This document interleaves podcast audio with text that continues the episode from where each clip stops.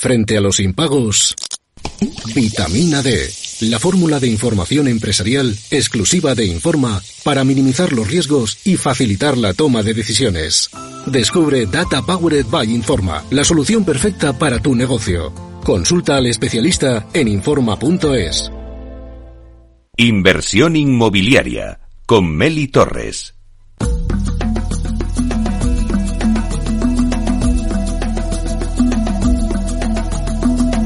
Expedición Culmia, con destino tu hogar. Una expedición es un viaje que nos permite explorar e innovar. En esta sección, Culmia, una de las promotoras líderes del sector inmobiliario, nos propone una expedición de diferentes viajes con un único destino, tu hogar.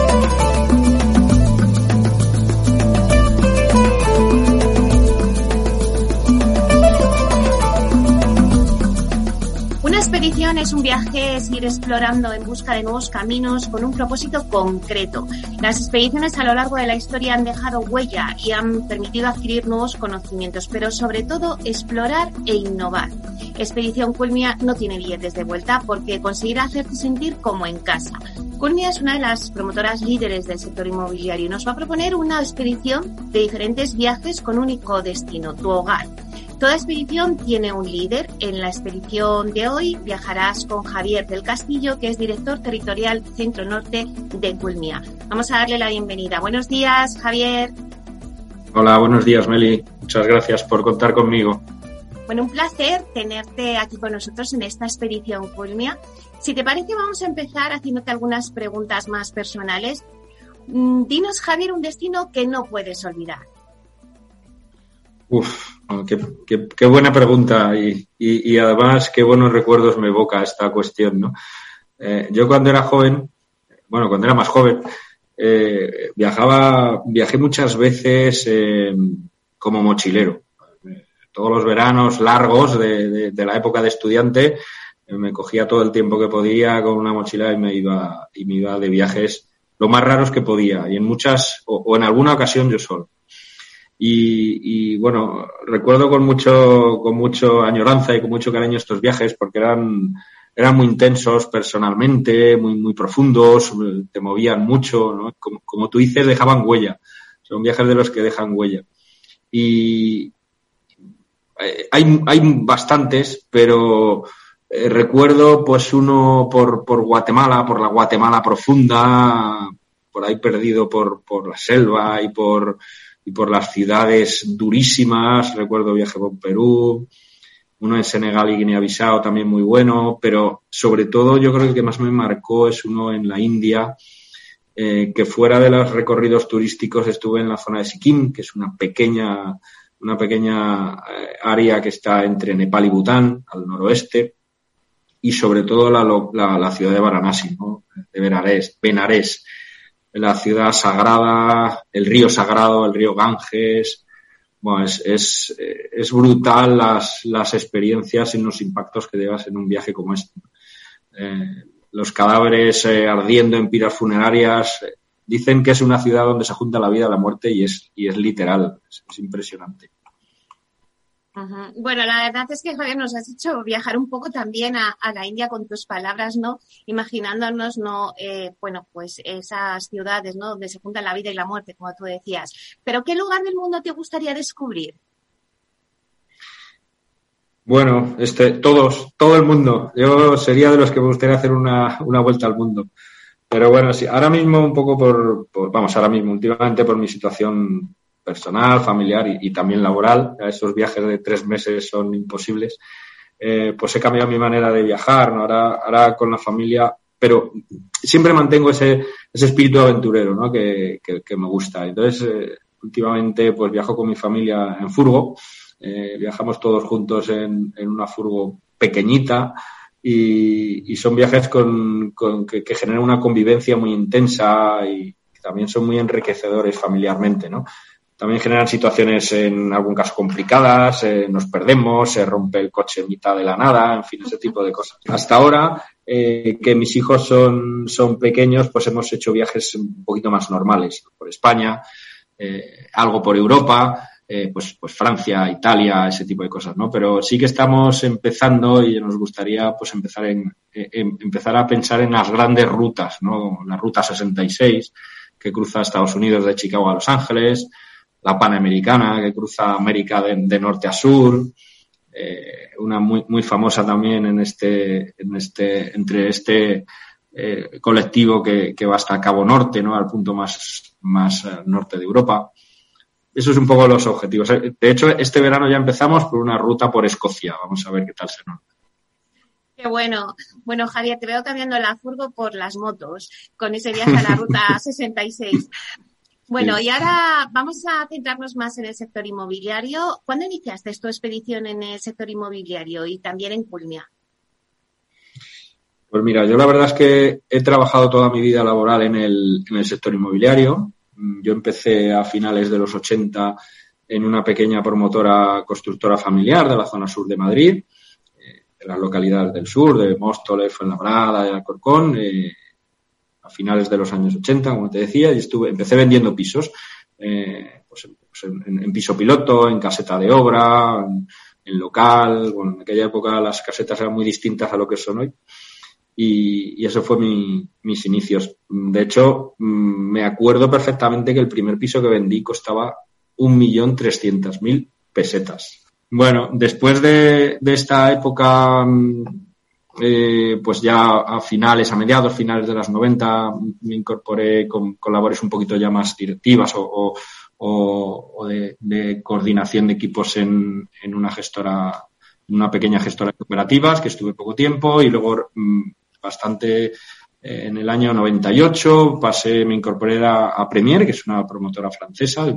francés, como director de promociones y finalmente tuve una época también como director comercial, bueno, director de promociones de Madrid y, finalmente estuve un par de años también como director comercial nacional.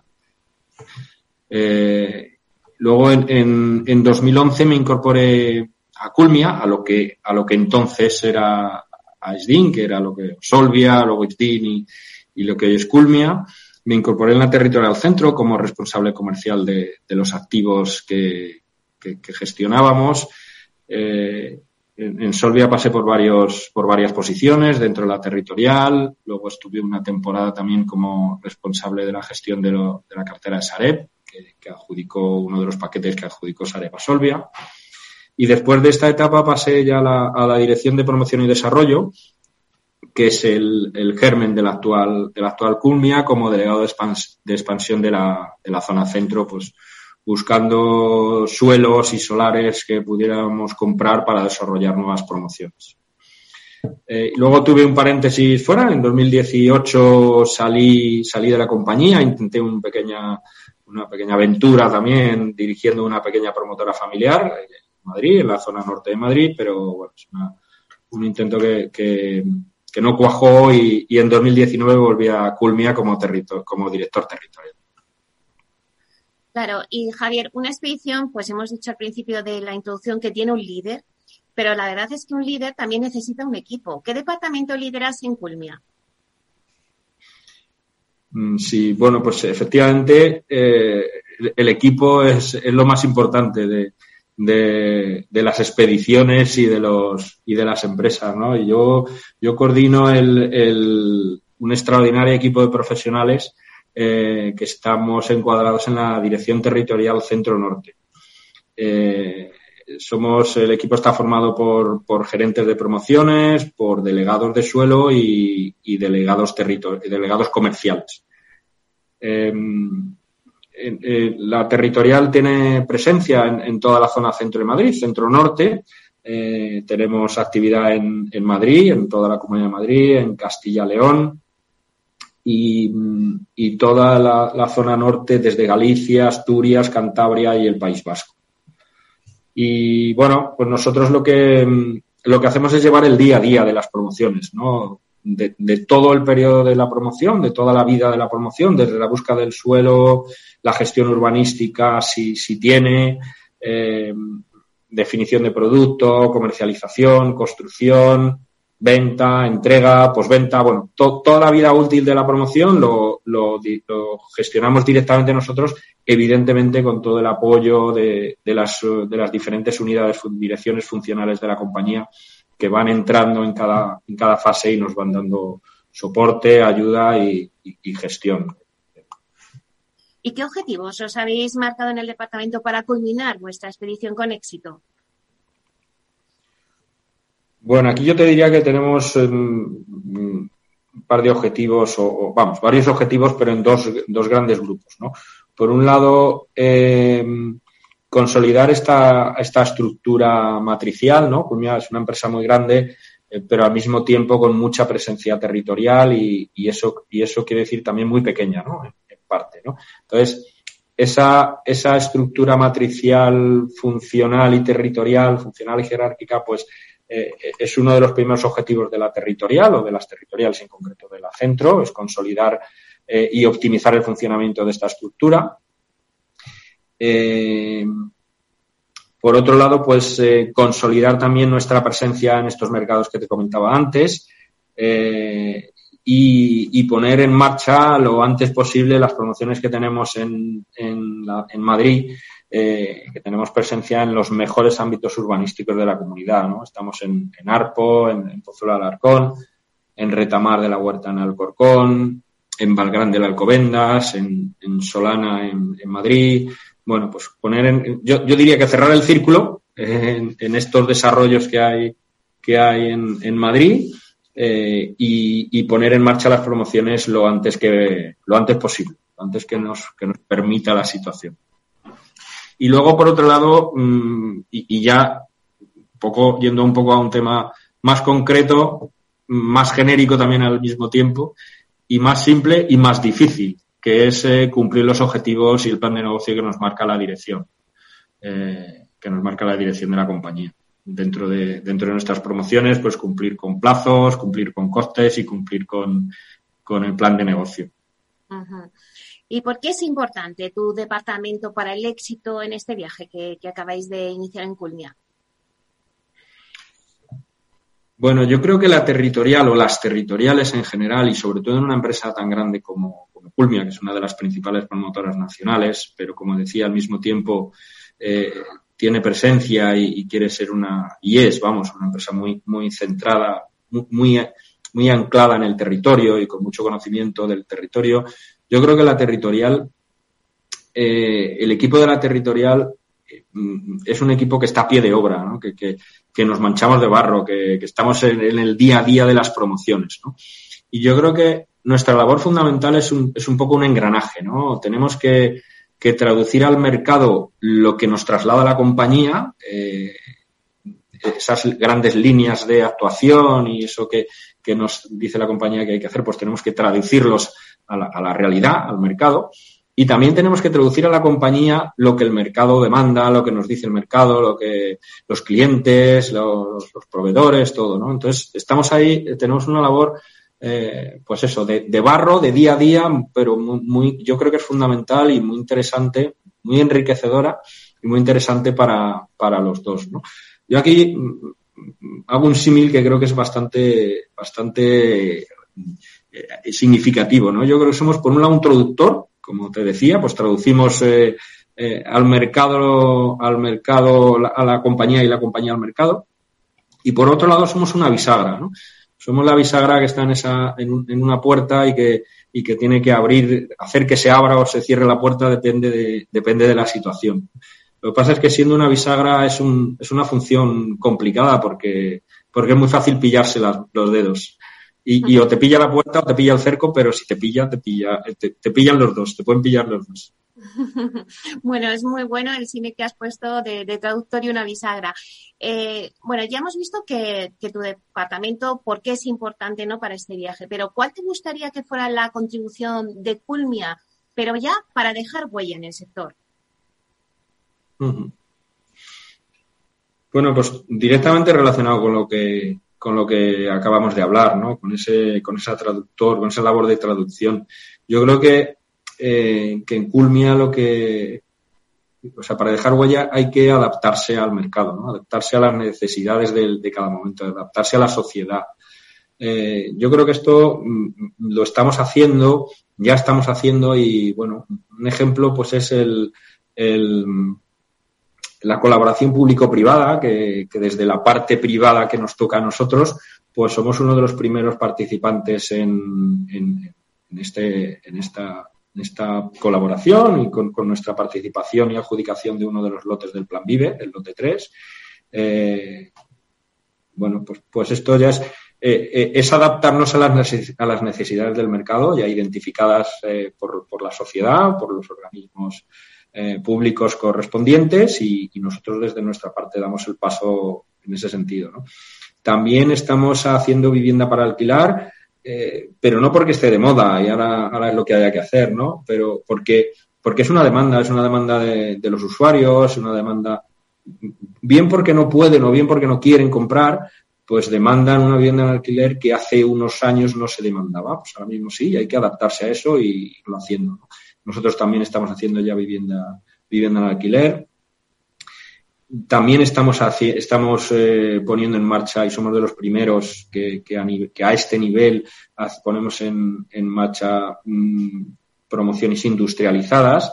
Eh, en, en, el lote 3 de Plan Vive vamos a construir las casi 1.800 viviendas mediante este sistema.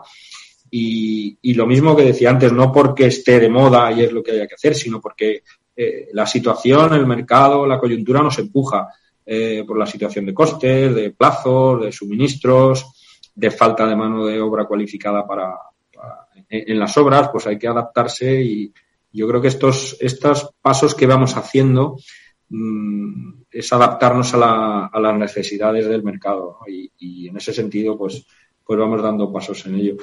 Un caso también creo que muy significativo y, y que además ahora nos ha, con toda esta situación eh, sanitaria que hemos vivido últimamente, pues nos ha empezado todo, a todos a preocupar la salud, ¿no? La salud en las promociones, la salud durante la obra, en la concepción de las promociones, durante la obra y después de las viviendas estén más saludables. Eh, pues también es un punto que ya estamos dando pasos, eh, incorporamos eh, bueno, pues en ese sentido hemos hecho eh, premios de, no siniestrabilidad en las obras eh, y dotar a las promociones de, elementos que, mejoren la salud. Hay varias compañías, varias empresas que lo están haciendo, pero nosotros también estamos en el, en el grupo de, cabeza, ¿no? Bueno, yo creo que es adaptarse, ¿no? También estamos, en la medida de lo posible y en, dentro de nuestras capacidades, pues también estamos adaptándonos a las nuevas necesidades de la sociedad eh, a nivel de, de, urbanismo, ¿no? A pensar y proponer unas nuevas ciudades, eh, un urbanismo distinto al que se ha hecho ahora, pues acercar zonas de trabajo y de residencia, menos coches, pero no porque, sino porque es que la demanda, la, la, demanda demanda menos coches, la, los clientes demandan menos coches, esto pues va, tiene que ir haciendo poco a poco y que haya cambios. Las, las necesidades de dotaciones de parking que nos imponen las, las normativas urbanísticas, pues poco a poco tendrán que ir adaptándose a esa necesidad. ¿no? Entonces, esto es un cambio que no podemos hacer nosotros solos, que nos tiene que acompañar pues todo el sector y los organismos públicos correspondientes, pero nosotros ya estamos en esto, estamos pensando en esto y en aquellos ámbitos que, que podemos y que tenemos capacidad y, influencia, pues ya tenemos en cuenta todos estos nuevos mm, parámetros de la sociedad. Uh. Claro, este es el, eh, el, viaje que te gustaría que hiciera Culmia en el sector inmobiliario, pero ¿qué expedición te gustaría que realizara el sector inmobiliario en general?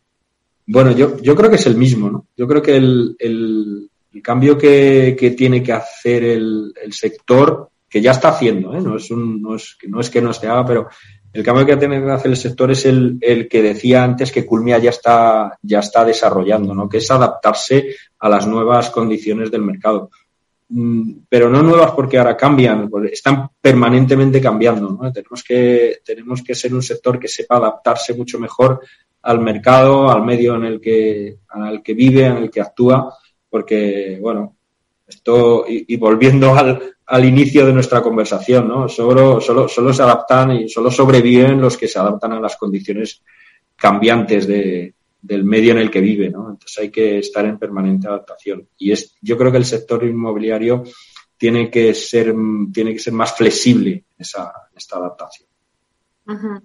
Bueno, pues muchísimas gracias, Javier del Castillo, director territorial Centro Norte de Culmia, por hacernos este viaje donde contigo nos hemos ido primero a la India y luego hemos conocido vuestro departamento desde Culmia, todos vuestros objetivos, vuestros proyectos y vuestros deseos. Muy bien, muchas gracias Meli por contar con, con nosotros y conmigo. Un placer, hasta pronto. Hasta luego.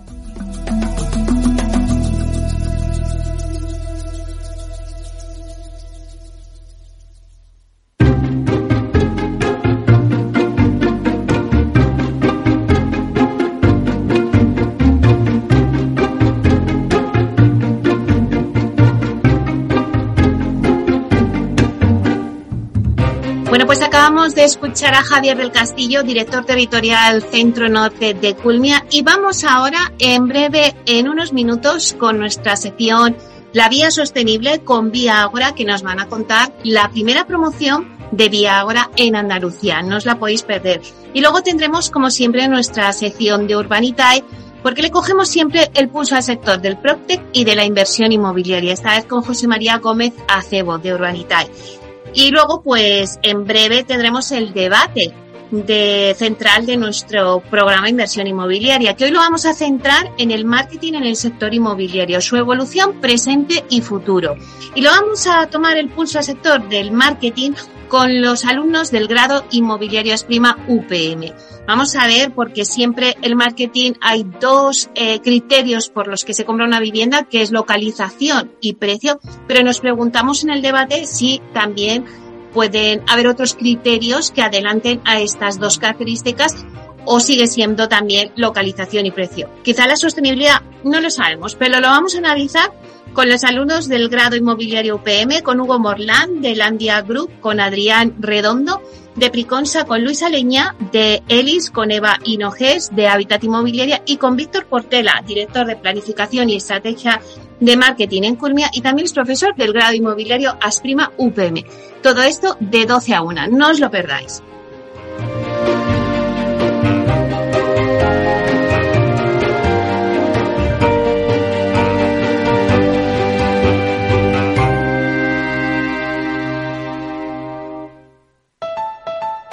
¿Quieres conocer lo que mueve a los líderes globales? ¿Lo que les apasiona? ¿Lo que les asusta? ¿Lo que aprenden cada día? Te los traemos cada semana a Capital Radio. Soy Raúl Castro y todos los jueves a las 10 de la noche puedes escucharnos en Líderes Globales, aquí en Capital Radio.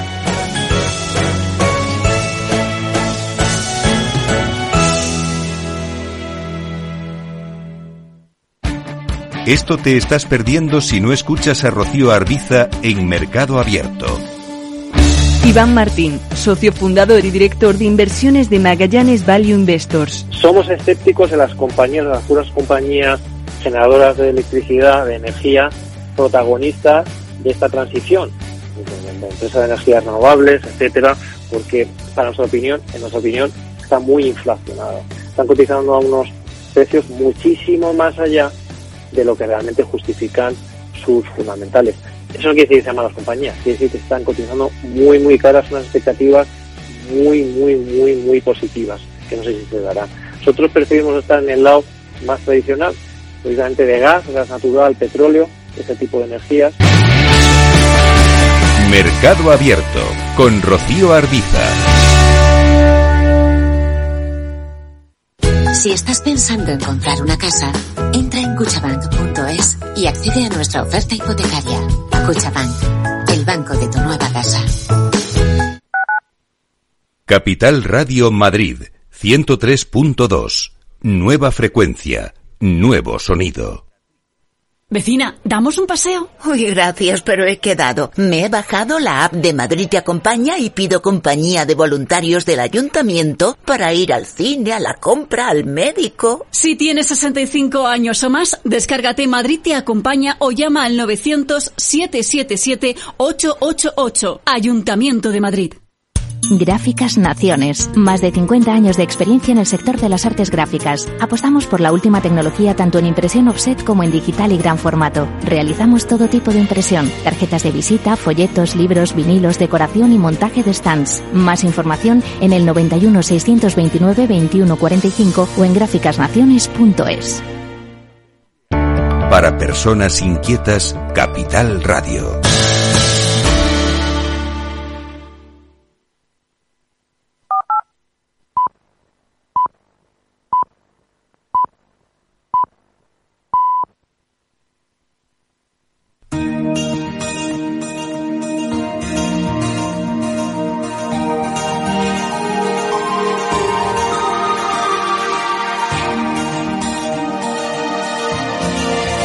En nuestra sección La Vía Sostenible con Vía Ágora os contamos la transformación de la vivienda del futuro enfocada en una construcción sostenible como pilar principal.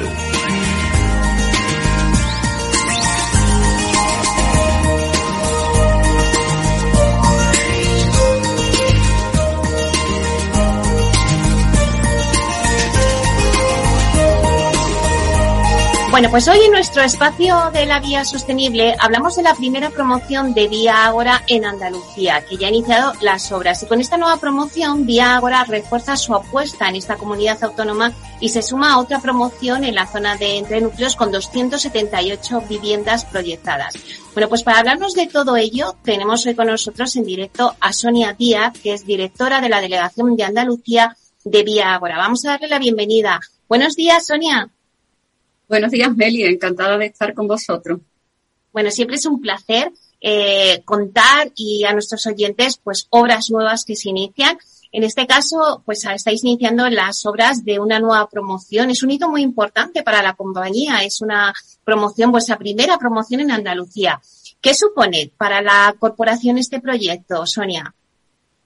Supone ir completando el proceso de una promoción que se traduce en consolidar la apuesta de Vía Ágora por Sevilla y por un mercado tan importante como es Andalucía.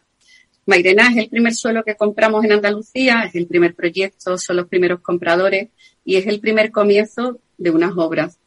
Eh, trabajamos con ilusión y ver que se trabaja con ilusión y que se convierte en realidad nos hace coger más energía para continuar trabajando en nuevos proyectos. Claro, y cuéntanos un poquito, ¿qué características tiene el residencial Vía Ágora Mairena? Es un proyecto que está situado en el nuevo, en el nuevo Boulevard de Mairena. Son 111 viviendas plurifamiliares de dos a cuatro habitaciones que se caracterizan por estar diseñadas para vivir tanto dentro como fuera de casa. Va a sonar muy típico lo que voy a decir, pero es la realidad. Es un proyecto en el que las viviendas están pensadas para ser vividas, para ser un hogar. Son tres bloques de planta baja más cinco alturas. Las viviendas en planta baja y áticos tienen grandes zonas exteriores privadas y el resto de las viviendas amplias terrazas. Resaltamos de Vía Agora Mairena la exclusividad de las zonas comunes. Hemos priorizado áreas innovadoras diferenciales a la oferta que existe en el mercado solo para uso exclusivo de sus propietarios. En este mes, además, inauguramos un piso piloto en la propia parcela junto a la oficina de ventas donde se aprecia el interior de una, de, una de las viviendas tipos del proyecto. Y además de las características que nos dice Sonia, un aspecto diferencial de esta promoción es que otra empresa de la corporación Viagora Buildings es la que construye las viviendas. ¿Qué implica que la constructora forme parte del mismo proyecto de este grupo empresarial? Se resume en un único equipo que rema en la misma dirección y con los mismos objetivos. La mejor respuesta la tenemos en la promoción que acabamos de entregar en Madrid, en Viagora San Jaime, el trabajo en equipo ha sido fundamental para que la obra haya finalizado con la satisfacción por parte de todos, pero sobre todo con el reconocimiento de los compradores de un trabajo bien hecho. Constructora y promotora en el grupo es un ejemplo claro de sinergia, clarísimo. Claro que sí. Y el nuevo boulevard de, de Mairena, que antes nos estabas comentando, es hoy en día una de las zonas más demandadas de la capital hispalense. ¿Qué beneficios tiene vivir en esta zona? El nuevo Boulevard es una zona de expansión eh, que combina las ventajas de vivir en una zona tranquila con los beneficios de estar en un área residencial que cuenta con todos los servicios. Buenas comunicaciones, la línea 1 de metro, centros de salud, colegios, institutos, supermercados, una diversidad en restauración muy interesante y multitud de zonas verdes. El nuevo bulevar ha convertido a Mairena en un nuevo área residencial de referencia, no solo de la zona del Aljarafe, sino que también atrae a muchas personas que vienen interesadas de Sevilla Capital. Y este proyecto no es el único que Vía Agora tiene en Sevilla, ni tampoco en Andalucía. Eh, ¿Nos puedes hablar un poquito de las promociones que tenéis proyectadas en la comunidad andaluza? Sí, en Viágora hemos apostado por invertir en Andalucía tanto en vivienda libre como protegida. Actualmente estamos en Sevilla y en Málaga. En Sevilla, además del proyecto de Mairena, estamos desarrollando Viágora entre núcleos. Es un proyecto que va dirigido a todos aquellos eh, interesados que cumplan con el régimen general de protección oficial. En total son 278 viviendas en altura con amplias zonas comunes y en la que esperamos iniciar obras próximamente. El proyecto tiene todas las señas de identidad de Viagora, eficiencia energética, sostenibilidad y unas zonas comunes muy amplias donde van a poder disfrutar también todos los compradores. Además eh, de estas promociones en Sevilla, hemos continuado el plan de expansión en Andalucía invirtiendo en Málaga en el sector de Sánchez Blanca. Sánchez Blanca es un nuevo barrio que va a ser conocido como Distrito Z, está a cinco minutos de la zona universitaria de Teatino. Eh, más de 70.000 metros cuadrados con zonas verdes, huertos urbanos, parque para mascotas, zona de recarga de coches eléctricos. Es un sector muy innovador que va a resultar muy atractivo para el mercado de Málaga. Nuestra previsión es construir 165 viviendas en dos parcelas eh, porque creemos que Málaga es una, es una localización estratégica. Es clave y en los últimos años se ha convertido en una de las ciudades con mayor desarrollo que está liderando el crecimiento económico de España. Bueno, la verdad es que sí, eh, Málaga es un destino que muchos, mm, bueno, pues tanto nacionales, inversores nacionales como internacionales, ¿no? Han puesto el foco y toda la comunidad andaluza está siendo ahora mismo objeto de deseo, ¿no? Por parte del sector inmobiliario. Así que creo que estos proyectos van a, a resultar muy bien. Pero ¿cuál es el objetivo que os habéis marcado para los próximos años, Sonia? Nuestro objetivo es que Viagora sea referencia en el mercado inmobiliario y que Andalucía sea uno de los pilares de la compañía.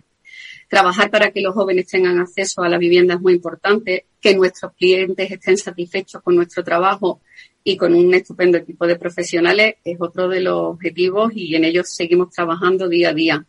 Pensamos y pensamos globalmente y actuamos de manera local basándonos en la innovación, en el respeto medioambiental y el compromiso, tanto social como con nuestro cliente y con las personas que componen la compañía. Nuestro lema es miramos hacia adelante, miramos a un futuro mejor. Bueno, pues la verdad es que tiene muy buena pinta este proyecto que nos has contado de Vía Ahora Mairena. Eh, muchísimas gracias, Sonia Díaz, directora de la Delegación de Andalucía de Vía Ágora, por estar aquí con nosotros en la Vía Sostenible y por contarnos este gran proyecto. Muchísimas gracias a vosotros. Hasta pronto. Muchas gracias, hasta pronto. Capital Radio, la genuina radio económica.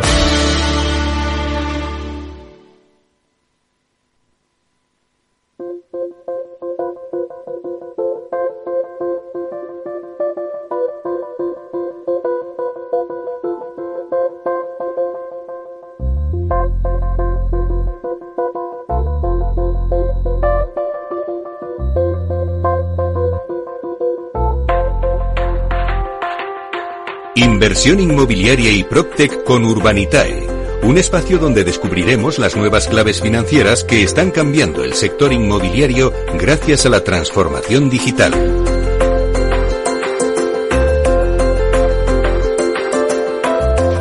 Bueno, pues hoy en nuestro espacio Inversión Inmobiliaria de la mano de Urbanitae vamos a profundizar en las claves financieras que nos ofrece el mercado de la inversión inmobiliaria.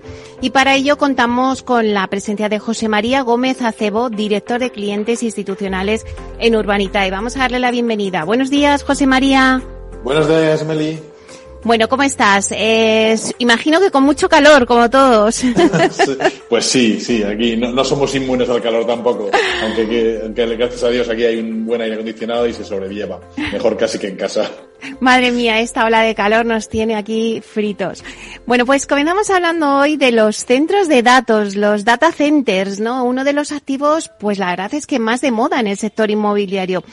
Aunque se trata de un mercado aún incipiente en España, el boom de demanda de datos y la insuficiente oferta está trayendo mucho la inversión hacia este tipo de nuevos activos para los inversores. Madrid y Barcelona ya cuentan con proyectos para quintuplicar, y se dice pronto, ¿eh? quintuplicar su capacidad actual, ¿no? Eh, de este tipo de infraestructura, según un informe publicado por la consultora inmobiliaria Colliers. Eh, cuéntanos un poquito, eh, mm, José María, ¿cuál es tu valoración sobre los data centers o los centros de datos como activos de inversión?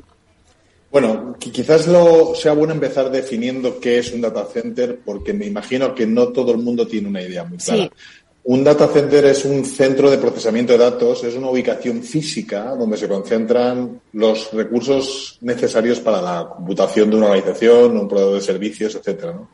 También se conocen como Internet Data Center, eh, IDC en inglés, o un centro de cálculo o centro de datos en España. Tradicionalmente se les ha llamado así, aunque cada vez se está acuñando con mayor frecuencia el término que tú me decías ahora. Los eh, centros de datos eh, tienen un papel creciente en actividades diarias. Gran parte de los datos que recibimos en nuestros móviles, en tablets, en nuestros ordenadores están almacenados en centros de datos. Quizás los grupos más mayores nos acordamos de que las empresas guardaban todos sus datos en pequeños servidores en un cuarto oscuro al que solo tenía que acceso ese tío peculiar que era el informático de la empresa y nadie entendíamos nada. Hoy la norma general es que todo esté externalizado en servidores externos y esto es lo que denominamos, denominamos habitualmente la nube o el cloud. Hmm. Al final, un centro de datos dispone de espacios de uso exclusivo donde se tienen todas las infraestructuras de IT. Y ahí hay una serie de requisitos que tienen que cumplir básicamente de seguridad eh, y calidad de la alimentación eléctrica, tienes que también alimentación de reserva para prevenir cortes, tienes que tener mucha refrigeración, porque al final todos estos eh, centros de proceso de datos consumen energía. Hmm. Tienes que tener un buen sistema de cableado, detección y extinción de incendios. Normalmente van con un falso suelo. Que, es decir, no, es, una infraestructura eh, fácil de construir y de generar. Pero lo cierto es que eh, la demanda es creciente. En, Madrid había 31 instalaciones que agrupaban unos 100 megavatios. Hoy en día, eh, Colliers ha identificado 14 proyectos con una capacidad de 505 megavatios, es decir, cinco veces más de lo que hay ahora. Hmm. En Barcelona además se suman otros seis proyectos de unos 110 megavatios, eh, cuando el, ya en el área metropolitana hay 12 infraestructuras de unos 20 megavatios en total. Es decir, vamos a pasar entre las dos ciudades de 120 a 735 megavatios con estos proyectos. el mayor centro de datos del mundo, por ejemplo, está en Nevada, en Las Vegas, y ahí ocupa una extensión de 320.000 metros cuadrados, que es una barbaridad. O sea, es para darte una idea del potencial que tiene esto. Bueno, la verdad es que sí, ¿eh? fíjate, 320.000 metros cuadrados. Exacto, y van a ampliar más, porque al final quieren convertirse en un centro de datos para eh, más dar servicio a muchas empresas de Estados Unidos. Con lo cual es un, es un sector de futuro en el que hay que apostar y eso explica que haya crecimientos de cinco veces lo que hay ahora, ¿no? Y por tanto se puede convertir en un activo inmobiliario súper interesante. O sea que bueno, de los eh, inversores que nos estén escuchando, importante, ¿no? Eh, que tengan el foco también dentro de su cartera de, de inversión en activos eh, que miren también los data centers. Pasamos a hablar también del sector logístico, que sigue confirmando su fortaleza. Según la consultora Savills, la inversión inmobiliaria mundial en logística alcanzó los 278.096 millones en 2021. Eso supone un 66% más que en el ejercicio anterior. Parece que el futuro del sector logístico se muestra también muy favorable, ¿no? Eh, José María, ¿qué se debe este crecimiento tan espectacular? Dar una causa única no es fácil, pero quizás el mayor impulsor sea el incremento del comercio electrónico hmm. y la carrera por conseguir más espacio de almacenamiento con el fin de asegurar las cadenas de suministro por parte de las compañías multinacionales. De hecho, el, informe que citas de Savills prevé que en 2025 las ventas online en Europa representarán el 25% del gasto total, 10 puntos más de lo que es ahora, que es el 15% en 2020 más o menos. ¿no?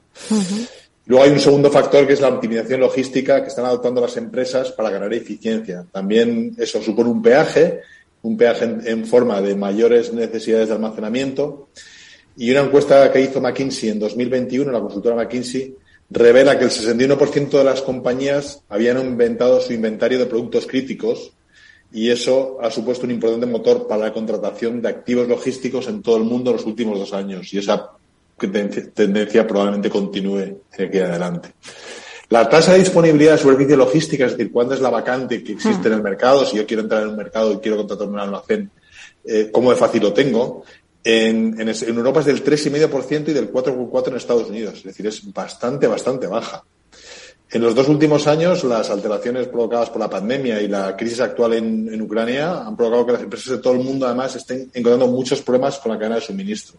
Y luego, el más reciente, incluso, el aconfinamiento en, en Shanghai, que hizo que fracturaran muchas cadenas de suministro a nivel europeo porque no, no teníamos suministro desde China.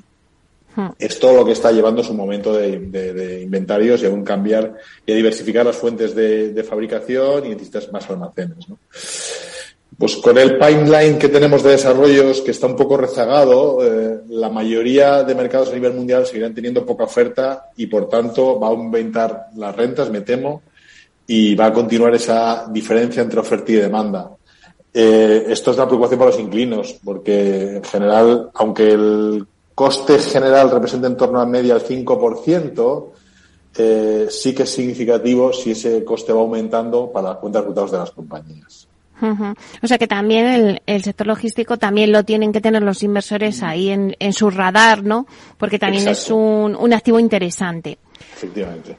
Bueno, y también vamos a hablar de las oficinas, ¿no? Que tras la pandemia, pues las oficinas poco a poco han ido también recuperando su valor como activos inmobiliarios, ¿no? De este modo, el 69% de las empresas asegura estar ampliando sus espacios de oficinas, rediseñándolos, manteniéndolos, o se mantienen a veces eh, indecisos, ¿no? Mientras que el 31% restante ha decidido reducirlo. O sea que por un lado, un 69% de las empresas asegura ampliarlo y el 31% ha decidido reducirlo. Estamos ahí, ahí. Al menos así lo refleja el estudio a nivel global realizado por ISS, que es la firma de integración de servicios y Workplace. Eh, lo que está claro, mmm, José María, es que en los dos últimos años las prioridades de los espacios de trabajo pues han cambiado de forma significativa tras la pandemia. Eh, no sé cómo ves tú el futuro de las oficinas como activos inmobiliarios. Yo lo veo intenso. O sea, yo creo que el movimiento a favor del teletrabajo existe, pero también se ha puesto de manifiesto la importancia de las, trabajar dentro de una compañía, de tener una interrelación diaria y, con, y continua con tus compañeros, como fuente de ideas, como fuente de aprendizaje. Hmm. Y entonces, cuando empezó la pandemia, es verdad que la eficiencia operativa y el ahorro de costes eran lo que las empresas estaban mirando más prioritariamente a la hora de planificar y tomar decisiones sobre sus propias oficinas y sus espacios de trabajo. Hoy lo que esa encuesta que citabas demuestra es que el compromiso de los, con los empleados ha pasado a ocupar el primer lugar. También porque la atracción de talentos se ha convertido en una de las prioridades principales. Y para conseguir esos objetivos, las empresas lo que están haciendo es invertir en espacios de trabajo, mejorando sobre todo las instalaciones, en el entorno de la propia oficina y las experiencias de los empleados. Todo ello con la finalidad de permitir una mejor innovación y colaboración entre empleados, incrementar la presencialidad, es decir, que vengan porque estén más a gusto en la oficina que en casa, y potenciar al final el sentido de, per de pertenencia. Y eso es lo que explicaría que muchas entidades estén redefiniendo sus oficinas para acomodar eh, patrones nuevos de trabajos híbridos, donde las preferencias personales eh, se tengan en cuenta hmm. y se centren no solo en el lugar físico en el que la plantilla trabaja, sino en la propia experiencia de empleado cuando llegan a la oficina. O sea, queremos que los empleados vayan a la oficina con ganas, que encuentren un entorno agradable donde trabajar y que no sigan prefiriendo estar en casa porque al final eh, eso actúa en detrimento de la innovación, de la colaboración, lo que se ha ido viendo estos meses, estos meses en pandemia, ¿no? Al final, cuando estábamos en pandemia, eh, bueno, pues se decía que las oficinas, pues que era un sector que, que bueno, pues que estaba destinado a morir y al final el tiempo pues ha dado eh, la razón a aquellos que decían que está más vivo que nunca. O sea, las oficinas, pues los empleados han vuelto a sus oficinas y también yo creo que es otro de los activos que tienen que tener los inversores en el radar, ¿no? Como hemos dicho. Sí. Eh, no solamente los data centers, pues por lo primero que hemos hablado, también el sector logístico es interesante, sino que también las oficinas ahí no se pierdan de vista porque también es un, un activo muy interesante para el inversor. Pues si te parece, José María, vamos ya a hablar de la actualidad de Urbanitae, porque es que de verdad que no paráis. Y además es que lanzáis un proyecto, ¿no? Eh, bueno, pues acabáis de hacer, lanzar un proyecto y es que se acaba, se agota el ticket en, en, en, horas, en segundos. Eh, no sé, cuéntanos un poquito qué está pasando en Urbanitae. Bueno, está pasando que efectivamente la presión inversora, la confianza en nuestros inversores es muy alta. Y entonces eso nos ha provocado problemas porque encontramos mucha gente con muchas ganas de invertir que cuando llega el momento de hacerlo se encuentra con que el proyecto se ha llenado muy rápido y, no le ha dado tiempo, ¿no? Y entonces eso frustra y yo lo entiendo. Cuando tú le has dedicado un tiempo a estudiarte un proyecto y vas con ilusión para invertir en él, quedarte fuera es como mínimo incómodo, ¿no? Sí. Entonces estamos permanentemente escuchando sus opiniones, viendo formas. Existe, no existe una fórmula perfecta, pero en el último proyecto que hemos hecho hemos conseguido acercarnos a algo eh, más parecido a lo que los inversores quieren. Es un proyecto de San Lucas de Barrameda, que por describirte un poco por encima es una promoción en dos fases de unas 60 viviendas. La primera entrega sería a los 20 meses y la segunda unos 12 meses después. Eh, con una rentabilidad atractiva en, los términos que nosotros habitualmente manejamos, que históricamente estamos en una media de un 15% anual. Eh, y en este caso, pues para conseguir que, toda esta gente pudiera entrar y diera tiempo a entrar, etcétera, mantuvimos la operación abierta durante 24 horas a base de un sistema de prefunding, es decir, levantamos el doble del capital necesario, la posibilidad de alcanzar ese nivel. Y de esta forma, pues todo el que quiso pudo entrar. Y esa va a ser un poco la política. Con mayor frecuencia haremos eh, proyectos con prorrateo o limitando el ticket máximo de inversión. Ese es el caso, por ejemplo, de un proyecto que sacamos ahora en Madrid, que es una transformación de un local en seis viviendas turísticas, que además que va a tener un contrato de explotación ya con un operador profesional, que ya nos garantiza una renta de alquiler permanente y donde podremos sacar una plusvalía en el momento en que se venda el activo en un plazo de unos dos años, hemos estimado, aunque puede ser antes. Eh, el contrato de alquiler que tenemos firmado con el exportador permitiría ya de por sí una rentabilidad bruta en torno al 8%, lo cual ya nos deja muy tranquilos. Y entonces, este proyecto, por ejemplo, lo que hemos dicho, oye, para que el mayor número de inversores puedan participar, insistimos que eso es una de nuestras filosofías, democratizar la inversión y hacerla accesible a toda clase de inversores, vamos a limitar el ticket máximo del proyecto a 5.000 euros nada más. De esta forma van a poder entrar muchos proyectos. No es un proyecto grande, también hay que decirlo, son unos 800.000 euros, algo por debajo, pero por lo menos todo el que habrá mucha más gente que pueda entrar que si permitiéramos la entrada de grupos grandes con cantidades importantes que podrían llegar a copar el volumen total del proyecto financiado. Y como esa será la filosofía, proyectos muy grandes, en torno a 4 o 5 millones, 5 millones, como sabes, es el límite máximo que nos impone CNMV, los sacaremos sin prefunding, pero cuando veamos proyectos de por debajo de los 2 millones, casi siempre vamos a, intentar hacer eh, políticas de reparto, políticas de distribución que permitan que, cada, que más inversores entren en el proyecto. Este nuevo proyecto, José María, que, lanzáis ahora en Madrid es junto a Atomium, ¿no? Sí, Atomium es un promotor que confió con nosotros desde, desde el principio. Es el tercer proyecto que hacemos con ellos. Hicimos un proyecto en Tetuán que, a pesar de las vicisitudes de la pandemia, porque los, los, la verdad, los dos proyectos que hicimos con ellos les pillaron justo, justo financiados antes de la pandemia y la verdad es que han atravesado momentos complicados. Pues aún así, el proyecto de Tetuán, con subida de costes, con retrasos, con todo, al final mejoró incluso la rentabilidad que nos habían estimado. Hay un, proyecto, un segundo proyecto con ellos en Alcobendas, se ha retrasado también mucho, pero que porque cambiaron un poco los hábitos, es un proyecto quizás pensado para un, mercado distinto al que nos encontramos a raíz de la pandemia, pero con mucho esfuerzo y mucha dedicación están consiguiendo darle la vuelta, la obra está en construcción y avanzando bien y creemos que da un resultado parecido al que anunciábamos. Eh, confiamos mucho en ellos, les hemos pedido ayuda en este proyecto para ser eh, los, los, gestores de la promoción eh, y, estamos muy contentos eh, con, con, ese tándem que me ha formado junto con el promotor local para llevar a cabo este proyecto. Ese es uno de los que, proyectos que vais a lanzar próximamente, pero... No, ese ya está, ya, está, cubierto. ¿eh? El de San Lucas de Barrameda sí ya está cubierto, financiado al 100%. ¿Y qué otros proyectos nos puedes adelantar? Pues, este que te comentaba de la transformación de un local en viviendas turísticas es otro proyecto que estamos valorando.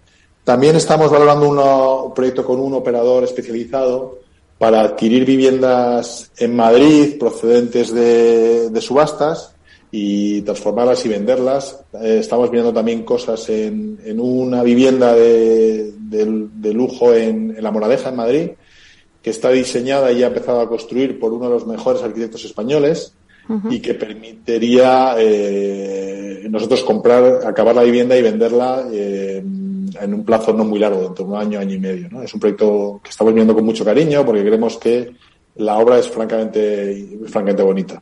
Y también eh, de esta manera, José María, se puede ver cómo el crowdfunding no solamente es para proyectos, sino también para vivienda de lujo. Eh, es para vivienda de lujo, efectivamente. Nosotros hacemos vivienda de lujo y estamos también viendo operaciones de vivienda de protección oficial. Hemos hecho un proyecto en embajadores para financiar una cooperativa.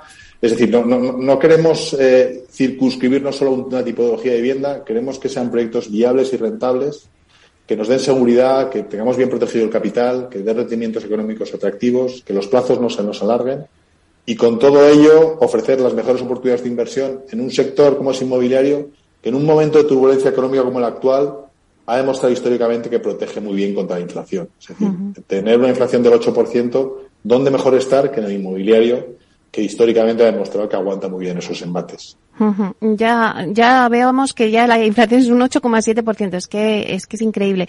Una última cosa. Eh, yo creo que es importante decirlo que, que Urbanita haya devuelto el capital invertido en sus 10 primeros proyectos de financiación participativa. Eso es importante porque la gente dice, bueno, se invierte y luego, bueno, pues es que ya vosotros habéis devuelto el capital invertido, ¿no? En 10 primeros Sí, bueno, más que el 10, yo diría que, por, ser más precisos, el, el 13, en 13 de ellos. 13 ya. 13 de ellos, sí, eh, de los cuales hay una parte que son de, de deuda, que sido en torno a la, mitad, y el otro, la, la, deuda general tiene plazos más cortos, con lo cual se ha devuelto en general antes. Y los proyectos de capital, que normalmente van a plazos más largos, y teniendo en cuenta que empezamos a operar en, jun, en junio de 2019, pues muchos siguen en curso, pero los que vamos liquidando los vamos liquidando muy bien. Y juntando las dos cosas, eh, capital y deuda, pues la verdad es que los retornos están siendo estupendos. Estamos en una media del 18% de retorno anual, que nos deja muy satisfechos y muy confiados. Y además, en prácticamente todos los casos, hemos mejorado las estimaciones de rentabilidad que anunciábamos, a pesar de haber hecho estos proyectos en plena pandemia. ¿Por qué? Pues porque al final, cuando nosotros cogemos el plan de negocio del promotor, siempre le aplicamos coeficientes de seguridad, colchones. Queremos estar mucho más en el lado seguro y sorprender hacia la alza que hacia la baja. Bueno, pues un placer siempre, te lo digo, José María, hablar contigo y hacer ese repaso, ¿no? Por, al, de cara al inversor, ¿no? A dónde tiene que poner el foco. Así que muchísimas gracias por estar aquí, José María Gómez Acebo, director de clientes institucionales en Urbanitae. Un placer. Un placer también para mí. Muchísimas gracias a ti. Hasta pronto. Adiós.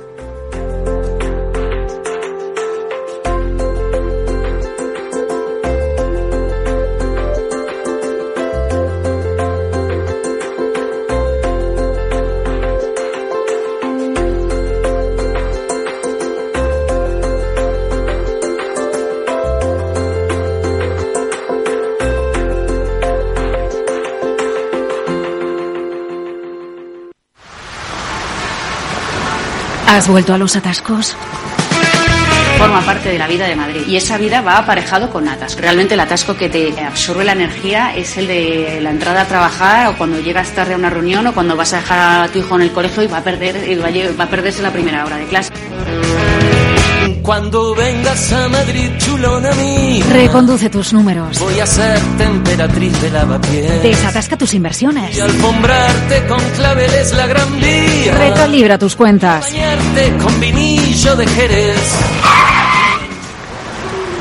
Que no se atasque tu economía. Sintoniza Capital Radio. No me gusta el mundo atascado. Capital Radio Madrid, 103.2. Nueva frecuencia, nuevo sonido.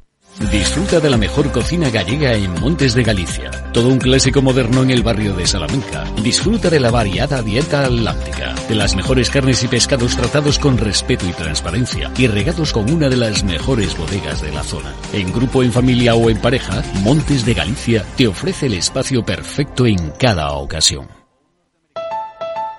¿Quieres conocer lo que mueve a los líderes globales? ¿Lo que les apasiona? ¿Lo que les asusta? ¿Lo que aprenden cada día? Te los traemos cada semana a Capital Radio. Soy Raúl Castro y todos los jueves a las 10 de la noche puedes escucharnos en Líderes Globales, aquí en Capital Radio.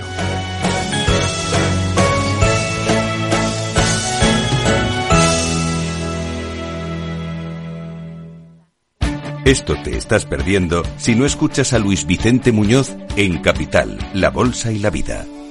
Antonio Garamendi, presidente de la COE. Habría que evaluar, eh, y para eso también está la mesa, nos podríamos sentar, y me da igual si hubiera que cambiar la ley, un salario mínimo que se acogiera o que se acoplara eh, a cada uno de los territorios de este país, porque la realidad es que la propia negociación colectiva también va en función de esos territorios. Es diferente cuando vemos el convenio del metal, por ejemplo, pues de Vizcaya es muy diferente al convenio del metal de otra provincia, e incluso del propio País Vasco. Y yo creo que esa es la realidad eh, y es por eso por lo que estamos diciendo este tema. No te confundas. Capital, la bolsa y la vida con Luis Vicente Muñoz, el original. Nos gusta que las personas tengan opinión propia.